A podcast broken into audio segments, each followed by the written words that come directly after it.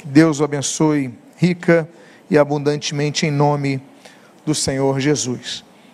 O título que se encontra em tela se denomina Caleb. Não deixe o tempo apagar as promessas de Deus.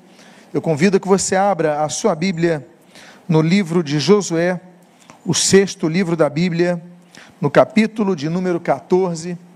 Josué, capítulo 14. E se você puder se colocar de pé, aqueles que puderem, para que façamos a leitura inicial, eu convido que assim então você possa, desta forma, assim você possa proceder. Josué, capítulo 14, eu vou ler os primeiros cinco versos. Registra assim a palavra de Deus. São estas as heranças que os filhos de Israel tiveram na terra de Canaã, o que Eleazar, o sacerdote, e Josué, filho de Num, e os cabeças dos pais das tribos dos filhos de Israel lhe fizeram, lhes fizeram repartir sorte da sua herança, como o Senhor ordenara por intermédio de Moisés, acerca das nove tribos e meia. Porquanto as duas tribos e meia já dera a Moisés herança além do Jordão, mas os levitas não tinham dado herança entre os seus irmãos. Os filhos de José foram duas tribos, Manassés e Efraim. Aos levitas não deram herança na terra, senão cidades em que habitassem, e aos seus arredores para o seu gado e para a sua possessão. Como o Senhor ordenara a Moisés, assim fizeram os filhos de Israel e repartiram a terra. Oremos. Pai amado, Deus bendito, lemos a tua santa e preciosa palavra, pedimos, Deus, fala conosco nesta noite. Abençoa a nossa vida, fortalece a nossa fé, e o que nós pedimos, nós fazemos agradecidos sob o sacrossanto nome de Jesus, a quem amamos, a quem pregamos, a quem adoramos, a quem servimos e a quem aguardamos. É em nome de Jesus que te oramos. Amém e amém. Podem tomar, por favor, os seus assentos. Morre Moisés, e Moisés então tem um substituto, que é Josué. Josué então toma posse da terra prometida, posse essa que Moisés não toma posse. Moisés apenas vislumbra a terra prometida, apenas vê com seus olhos a promessa chegando, mas quem toma posse, quem adentra aquela terra é Josué. Quando Josué adentra aquela terra, ele então faz a distribuição, faz a divisão da terra entre as tribos. Ele tem essa tarefa. E com isso surge um problema particular com uma pessoa de todos aqueles que adentraram na terra. E é um problema que surge e que traz como consequência ricas lições para todos nós. Eu gostaria de compartilhar as lições de um homem que surge nessa história, que na verdade ressurge depois de várias décadas, que ali então o seu nome fica meio que omisso, meio que sumido, que é o nome deste homem, cuja primeira lição nós aprenderemos no versículo de número 6 até o 9. A Bíblia diz: Os filhos de Judá chegaram a Josué em Gilgal, e Caleb, vou repetir o nome desse homem, Caleb, filho de Jefoné, o quenezeu, lhe disse: Você sabe o que o Senhor falou a Moisés, homem de Deus, em Cádiz Barneia, a respeito de mim e de você. Eu tinha 40 anos quando Moisés, servo do Senhor, me enviou de Cádiz Barneia para espiar a terra. E eu lhe relatei o que estava no meu coração. Os meus irmãos que tinham ido comigo amedrontaram o povo, mas eu perseverei em seguir o Senhor, meu Deus. Então Moisés, naquele dia, jurou, dizendo: Certamente, a terra em que você pôs os pés será sua e de seus filhos em herança perpétua, pois você perseverou em seguir o Senhor meu Deus. Temos o ressurgimento de um homem que tivera ficado famoso em todo Israel por causa de sua fé, um homem chamado Caleb. Todos nos lembramos da história dos doze espias, que quando adentraram para espionar a terra, trouxeram dois relatórios. Dos doze, dez espias trouxeram um relatório negativo, desencorajador, amedrontador, terrível e que trouxe desesperança a todo Israel. Afinal de contas, disseram os dez, olha, não há como nós possuirmos essa terra. Chegamos até aqui, mas nós vamos ser vencidos facilmente por eles. Mas dois homens, e os dois, que são os dois homens que estão aqui dialogando nesse momento, Josué e Caleb, têm um novo encontro. Um novo encontro depois de 45 anos. Depois de 45 anos, aqueles homens que trouxeram um relatório positivo, um relatório de fé, um relatório que dizia: olha, nós podemos sim, Deus é conosco, nós vamos ocupar essa terra, nós vamos vencer. E o relatório desses dois homens, então, ele entra, é, encontra eco no coração de Moisés, encontra eco no povo de Israel, e eles vão e conquistam aquela terra, graças a Josué e Caleb. Se passam 45 anos. Josué e Caleb já não são jovens. Caleb falou que naquela época que ele era espírito tinha 40 anos de idade. Ele estava no vigor da idade. Mas agora ele tem 85 anos. É uma pessoa idosa. É uma pessoa que já viu as neves do vento, do tempo, inundarem talvez os seus cabelos. Já viu passarem pessoas ao seu lado que já não estavam acompanhando. Mas ele tem 85 anos. E ele fala para Josué: Josué, se passaram 45 anos, você distribuiu a terra para todo mundo, mas quero te lembrar uma coisa. Você te acorda quando Moisés fez a promessa para nós dois que eu ia herdar uma terra? Você está lembrado que Moisés falou e você estava lá. Você distribuiu a terra para todo mundo. Se passaram 45 anos, mas eu continuo vivo. Eu estou aqui vivo. A promessa não se cumpriu, mas eu não me esqueci dela. E aí nós começamos a aprender sobre esse homem que nem israelita era. A Bíblia diz, no texto que nós lemos, que ele era um quenezeu. O povo de Israel destruíra os amonitas, o povo de Israel destruíra os inimigos, mas os quenezeus foram preservados, e um deles era Caleb. Caleb era um estrangeiro que teve mais fé que o povo de Israel quando na conquista da terra prometida. Esse homem Caleb era um estrangeiro, mas Moisés sabia valorizar os estrangeiros. Porque, como diz ali Atos capítulo 17, Moisés foi um estrangeiro na terra de Midian. Tanto é que Moisés valorizava o estrangeiro que Moisés tinha consciência que cresceu no Egito sendo um hebreu. Tanto é que Moisés tinha noção do que era um estrangeiro, uma pessoa em terra estranha, que a Bíblia diz em Êxodo capítulo 18, que ele tem um filho chamado Gerson. E o que, que significa Gerson? Gerson significa estrangeiro. Caleb é um estrangeiro, mas esse homem que podia ficar acomodado, dizendo: Não, já tenho 85 anos. Já passaram 45 anos que Moisés falou, Josué esqueceu. Josué distribuiu a terra para todo mundo, mas não distribuiu a mim. Mas não, ele, ele nos lembra, ele nos ensina que o tempo não pode apagar a promessa que nos foi feita. Essa é a primeira lição. O tempo não pode apagar as promessas que lhe foram feitas na sua vida. Esse homem era um homem fiel, e o mais interessante é a tradução do termo Caleb. Eu coloquei até em hebraico ali Caleb.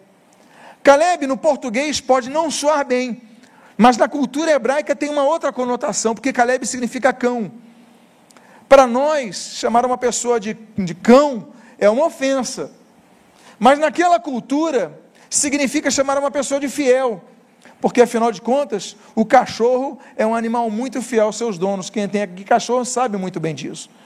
Então, quando ele nasce, os seus pais falam o seguinte: olha, essa pessoa vai ser uma pessoa fiel, vai ser uma pessoa que vai manter a sua palavra, que vai manter as suas posturas de, de, de, de, de, de amizade com aquelas, com aquelas pessoas que estão ao seu redor. Então, vamos chamar ele de cachorro, vamos chamar ele de Caleb. E ele recebe esse nome.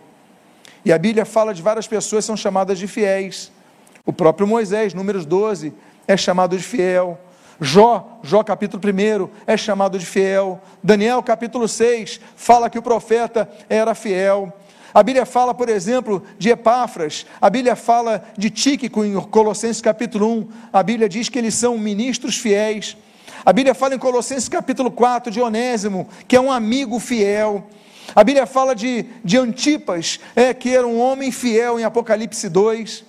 E a Bíblia diz, no próprio Apocalipse 2, no versículo 10, ser fiel até a morte e dar-te a coroa da vida. Ser fiel, a fidelidade, é uma, um atributo, um qualificativo que nós não podemos perder.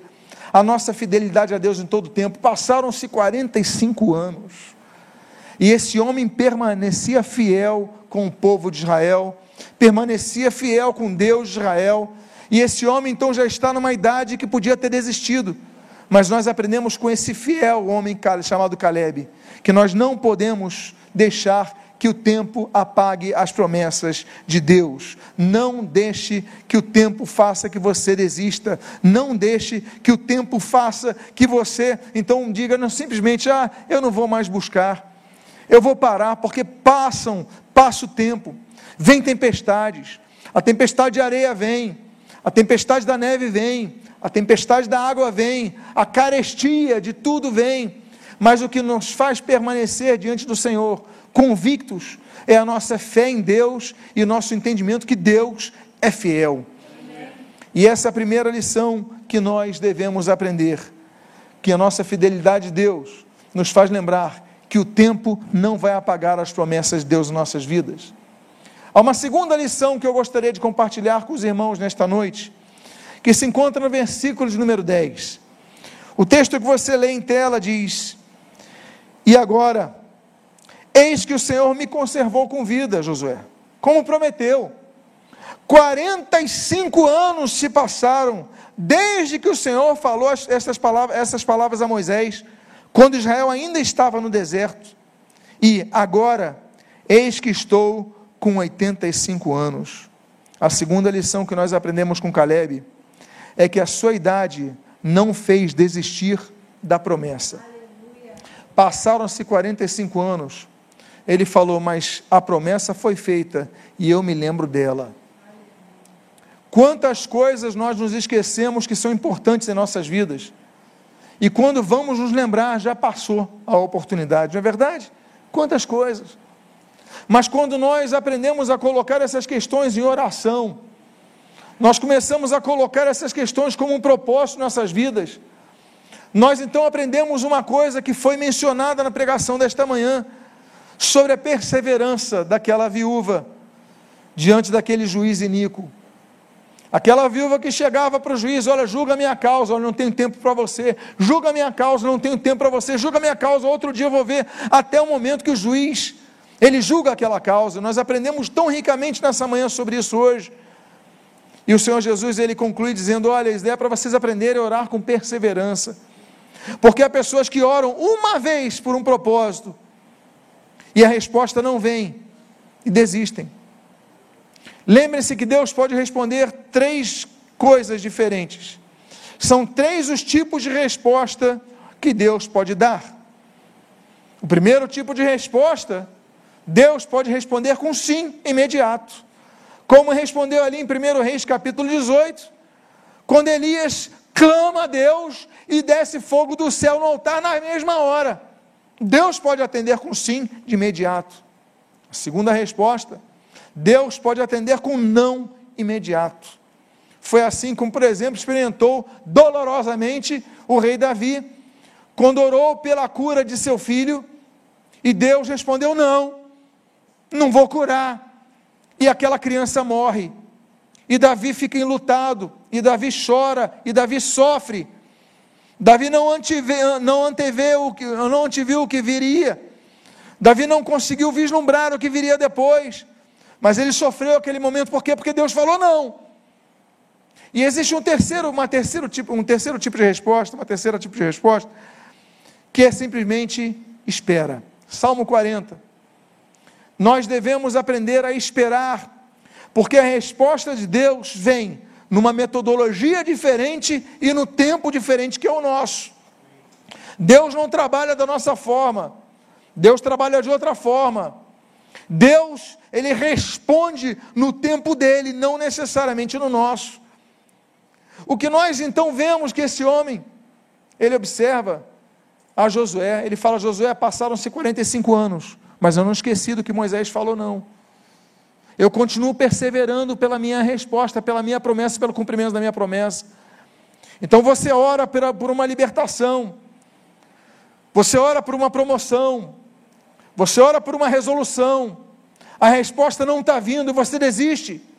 Nós devemos aprender a perseverar. Nós devemos aprender a perseverar, por exemplo, na leitura bíblica. Começou-se um projeto bendito no início do ano para a leitura bíblica todos os dias.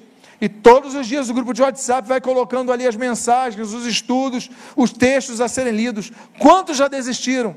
Se você não perseverar, você não vai conseguir chegar até o fim. Mas se você perseverar, você vai obter o resultado do seu alvo. Leitura bíblica, Atos capítulo 17, temos que perseverar. Temos que perseverar, por exemplo, na oração, Colossenses capítulo 4. Temos que perseverar na, na santificação, como nós lemos em 2 Coríntios capítulo 7. Nesses tempos, onde a santidade é atacada todos os dias, invade as nossas casas, nós devemos perseverar na santificação. Nós devemos perseverar, meus amados irmãos, no congregar na igreja. Atos, é, Hebreus capítulo 10, versículo 25. Nós devemos perseverar na graça de Deus, Atos capítulo 13. Nós devemos perseverar. A Bíblia diz em Marcos capítulo 13: Olha, e sereis odiados por causa do meu nome, mas aquele que perseverar até o fim, este será salvo. Mesmo eco que nós encontramos em Lucas capítulo 21. Então, meus amados irmãos, nós devemos entender que a perseverança, ela é uma virtude que deve ser regada por um dia, por uma semana, por um mês, por um ano, por dez anos, como diz o texto, por 45 anos. Ele tinha o vigor dos 40 quando era o espia, agora ele tem 85, mas ele nos ensina que a idade, a idade não é motivo para você desistir das promessas de Deus na tua vida. O tempo não é motivo para você desistir das promessas de Deus em tua vida. Então diga para a pessoa que está do seu lado, irmão, irmã, persevere sobre as promessas de Deus na sua vida. Existe uma terceira lição que nós aprendemos com Caleb, o homem que recebe o nome de um cachorro. O homem que recebe o nome de um dos seres mais fiéis que existem o homem que tem muito a nos ensinar. É o que nós lemos no início do versículo número 11, quando registra: Estou tão forte hoje, como no dia em que Moisés me enviou. Estou tão forte hoje, Josué, como há 45 anos atrás. O que, é que nós aprendemos com ele? Não deixe que a idade envelheça o teu espírito. Não deixe que a idade envelheça a tua visão. Não deixe que a idade envelheça a tua fé. Meus amados irmãos, a Bíblia diz que Moisés, ele falou de Moisés, ele falou, olha, né, desde a época de Moisés, eu estou forte que nem aquela época. A Bíblia diz que Moisés, é, Deuteronômio 34, versículo 7, quando ele morre, os seus olhos não tinham escurecido e ele mantinha o vigor. Moisés morre com vigor. Deus o manteve. Esse homem, Caleb, ele tem 85 anos. Ele tem virtudes da idade, porque a idade não traz apenas os desafios do, da, das rugas, não traz o desafio é, de, de tantas questões que envolvem, muitas vezes negativamente, como você queira, possa querer é, enfatizar mas a idade traz, por exemplo, Jó capítulo 12, sabedoria. A idade traz, como diz ali segundo Reis, o conhecimento. A idade traz muitas coisas, mas duas eu quero destacar. Uma delas é aquela profecia de Joel, capítulo 2, versículo 28, quando a Bíblia diz: Os jovens terão visões e os velhos sonharão. Não importa a tua idade, Continue a sonhar. Continue a sonhar com o cumprimento da promessa. Ele tem 85 anos, ele fala: Josué, você distribuiu a terra, mas espera aí, não esquece de mim não. Porque a promessa foi feita, eu posso estar com idade agora, mas eu continuo com o mesmo vigor. Ou seja, eu não envelheci, não. Eu continuo com a minha mente ativa. E se você começou a entrar numa fase da sua vida com envelhecimento, é, com a idade da sua vida, quando a, a, sua, a sua, você vai avançando nos dias e você vai então se autodepreciando, desanimando, se deprimindo. Eu digo para você: não deixe a tua mente envelhecer. Continue ativo, continue lutando, continue sonhando. Eu não consigo mais sonhar, então ora que Deus renove teus sonhos. Porque muitas vezes a falta de sonho, na verdade, é a falta de uma vida de oração é a falta de atender ao que Deus tem falado através da pregação da Sua palavra. Então faça como Caleb: olha, eu não morri, não, Josué. Nós fomos companheiros há 45 anos de idade, há 45 anos atrás. Eu tinha 40 naquela época, mas eu continuo sonhando, eu continuo com a promessa na minha vida. Eu quero dizer que aquele texto, aquele texto tão belamente fala que o justo o justo florescerá como uma palmeira, ele crescerá como o cedro. A Bíblia diz nesse mesmo Salmo de número 92 que o justo ele vai entrar em ditosa velhice, onde produzirão frutos, terá seiva e enverdecerá. Ou seja, nós podemos entrar na fase da nossa vida, que é a fase adulta, que é a fase da velhice, que é a fase da, da, dos idosos. Isso não importa. Não envelheça o teu espírito, não envelheça a tua fé e não desista das promessas de Deus. E quando eu falo de idade é, avançada, eu não falo apenas da idade cronológica da pessoa, porque tem muito cristão que já passou 10 anos orando por algo, 20 anos orando por algo, 30 anos, a resposta não veio, você já desistiu. Seja como Caleb, não desista dos teus sonhos, sonhe, fale, Deus, a tua palavra diz que eu vou ter frutos na minha velhice, eu vou ter frutos depois de tanto tempo, e eu quero ter esses frutos. Então, meus amados irmãos, nós aprendemos isso com esse homem. Existe uma, um quarto ensinamento que nós aprendemos com Caleb. E o ensinamento na continuação, nós lemos na continuação do versículo número 11 desse capítulo 14, quando a Bíblia diz: A força que eu tinha naquele dia, eu ainda tenho agora, tanto para combater a guerra, como para fazer o que for necessário. Que exemplo Caleb dá. O homem tem 85 anos, ele chega para Josué, primeiro lugar fala: Josué, não esquece de mim, não. Segundo, depois ele fala: Josué, olha, eu tenho promessa para a minha vida. Eu posso ter 85 anos, mas eu quero ver o cumprimento das minhas promessas. Terceiro ponto, olha, eu estou com força. Eu não envelheci minha mente, não. Eu continuo ativo, continuo com minha fé fortalecida. Não é porque as circunstâncias vêm, o tempo passa, as decepções acontecem, porque nós vimos que as decepções acontecem, as dificuldades acontecem, mas não é isso que vai estremecer a minha fé. Mas esse homem, nesse momento, ele fala algo que é impressionante. Ele fala: Olha, eu tenho agora, eu tenho agora disposição tanto para a guerra como para fazer o que for necessário. Eu estou pronto para a guerra, 85 anos de idade. 85 anos de idade, muita gente fala assim: eu só estou pronto para o controle remoto no meu sofá. É a única coisa que eu estou apto para fazer na minha vida. Você já se entrega. Você não sabe o teu potencial, você esquece o teu potencial, você desiste do teu potencial, porque você envelheceu na tua fé. Não envelheça.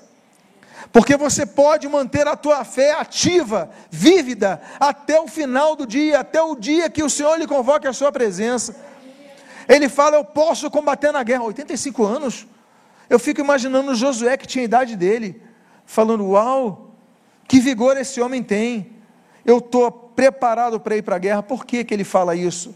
Porque ele sabe aquela promessa de Deus em Ezequiel, Ezequiel, em Êxodo capítulo 15, que o Senhor é homem de guerra.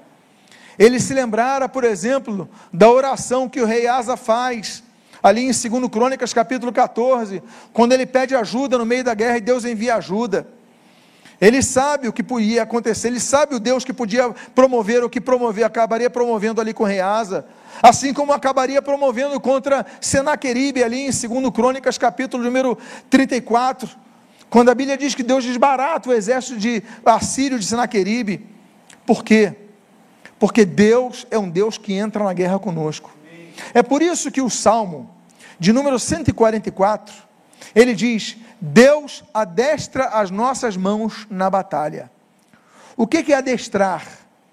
Adestrar é a origem da palavra, né? torná-la destra, ou seja, alguém que é canhoto não tem, muito, não tem muita uh, agilidade para usar a, a, mão esquerda, ele vai usá-la como se estivesse na mão direita, caso fosse destra, ou seja, adestrar. Deus adestra nossa mão na batalha. Quando nós nos vemos inaptos na batalha, fracos na batalha, é, impotentes na batalha, nós começamos a ver que Deus nos dá agilidade, nos dá força, nos dá direção, nos dá livramento, nos dá vitória. É Ele que nos dá. E Caleb tem essa visão que Asa teve, tem essa visão que Davi teve, que tem essa visão que Moisés teve, tem essa visão que não está sozinho. Então ele fala aos 85 anos: Olha, eu tenho condições de combater na guerra ou fazer o que for necessário. O que, que nós aprendemos com esse homem? Que a idade não fez que ele desistisse de guerrear pelos seus objetivos não é o tempo, não é o cansaço, não são as decepções que podem te desanimar de conseguir os seus objetivos. Uma quinta lição, uma penúltima lição que nós aprendemos com Caleb nesta noite.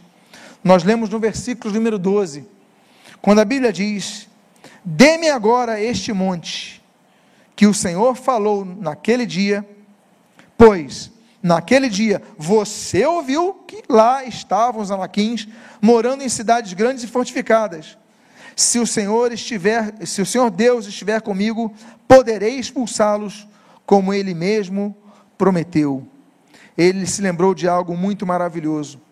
Ele se lembrou das promessas de Deus. Ele reivindicou a promessa na sua vida, por quê? Porque ele sabia que Deus é um Deus de promessa. Meus amados irmãos, a Bíblia fala, quando Gabriel chega a Maria, Lucas capítulo 1, a Bíblia diz assim: que ele fala para Maria: olha, Deus, para Deus não há impossíveis nas suas promessas. Se Deus te prometeu, Deus vai cumprir. A Bíblia diz em Jeremias capítulo 1, versículo 12: Olha, eis que velo pela minha palavra para a cumprir. Deus é que vela pela palavra que Ele te deu para cumprir. Então, meus amados irmãos, Deus vai cumprir a sua palavra o próprio Espírito Santo que habita em nós.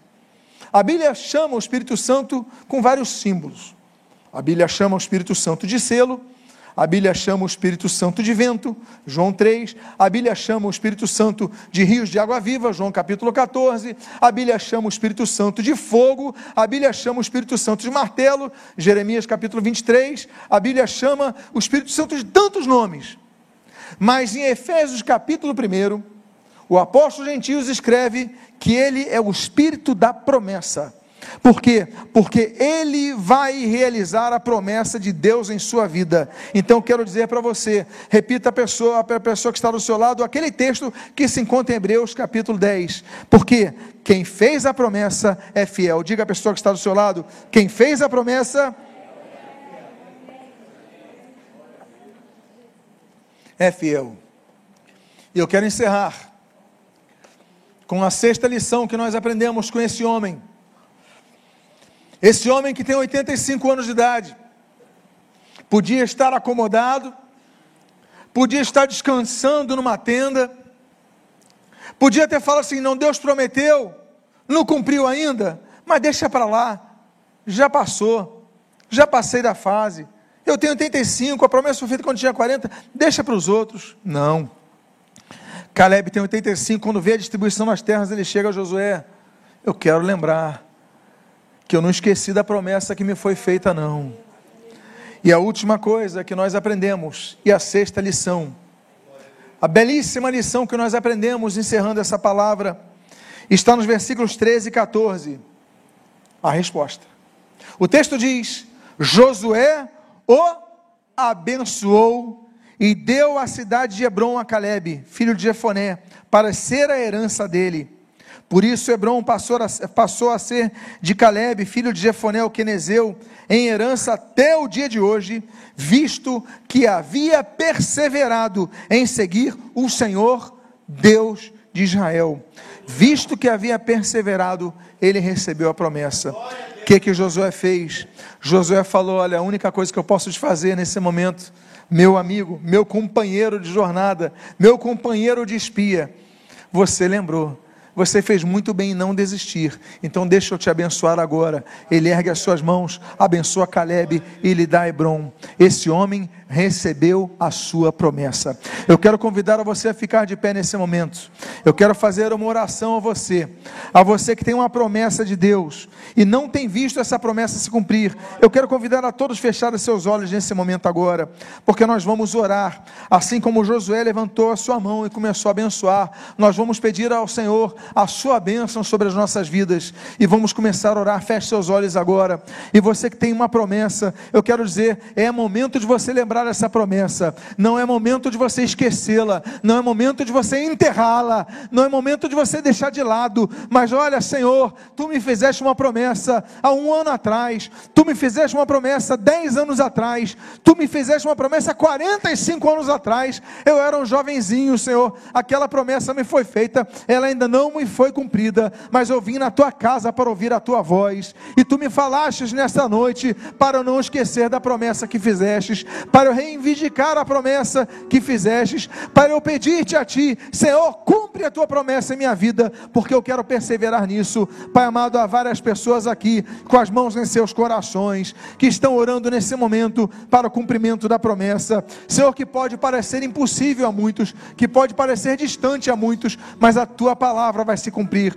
Pai amado, nós nesse momento oramos nós nesse momento clamamos a Ti, pelo cumprimento da Tua promessa na vida de cada um dos Teus filhos e servos aqui. A Bíblia diz que ele recebeu a promessa por quanto perseverou em seguir o Senhor Deus. Pai amado, nós perseveramos em Te seguir, nós perseveramos. Pai amado, então eu te peço, Pai, que renoves a fé do Teu povo nesta noite, renoves a fé daquele que, Senhor, envelheceu a sua visão. Ó oh, Pai amado, que eles sejam renovados em ti. Pai amado, não deixe que ninguém envelheça a sua visão, mas mesmo pelo, contrário, que eles possam falar como Caleb: estou pronto para a guerra, estou pronto para guerrear, estou pronto para lutar, estou pronto para fazer tudo o que for necessário. Então, Pai amado, em nome de Jesus, eu te peço, Pai, renova a minha força, renova e restaura a minha fé, e que eu veja a tua promessa cumprida em minha vida. Quantos oram assim, coloca a mão no seu coração diga: Senhor, eu deposito a minha fé renovada em Ti, e que essa promessa se cumpra em minha vida, em nome de Jesus, em nome de Jesus. E aqueles que creem, digam amém. Digo amém nesse momento.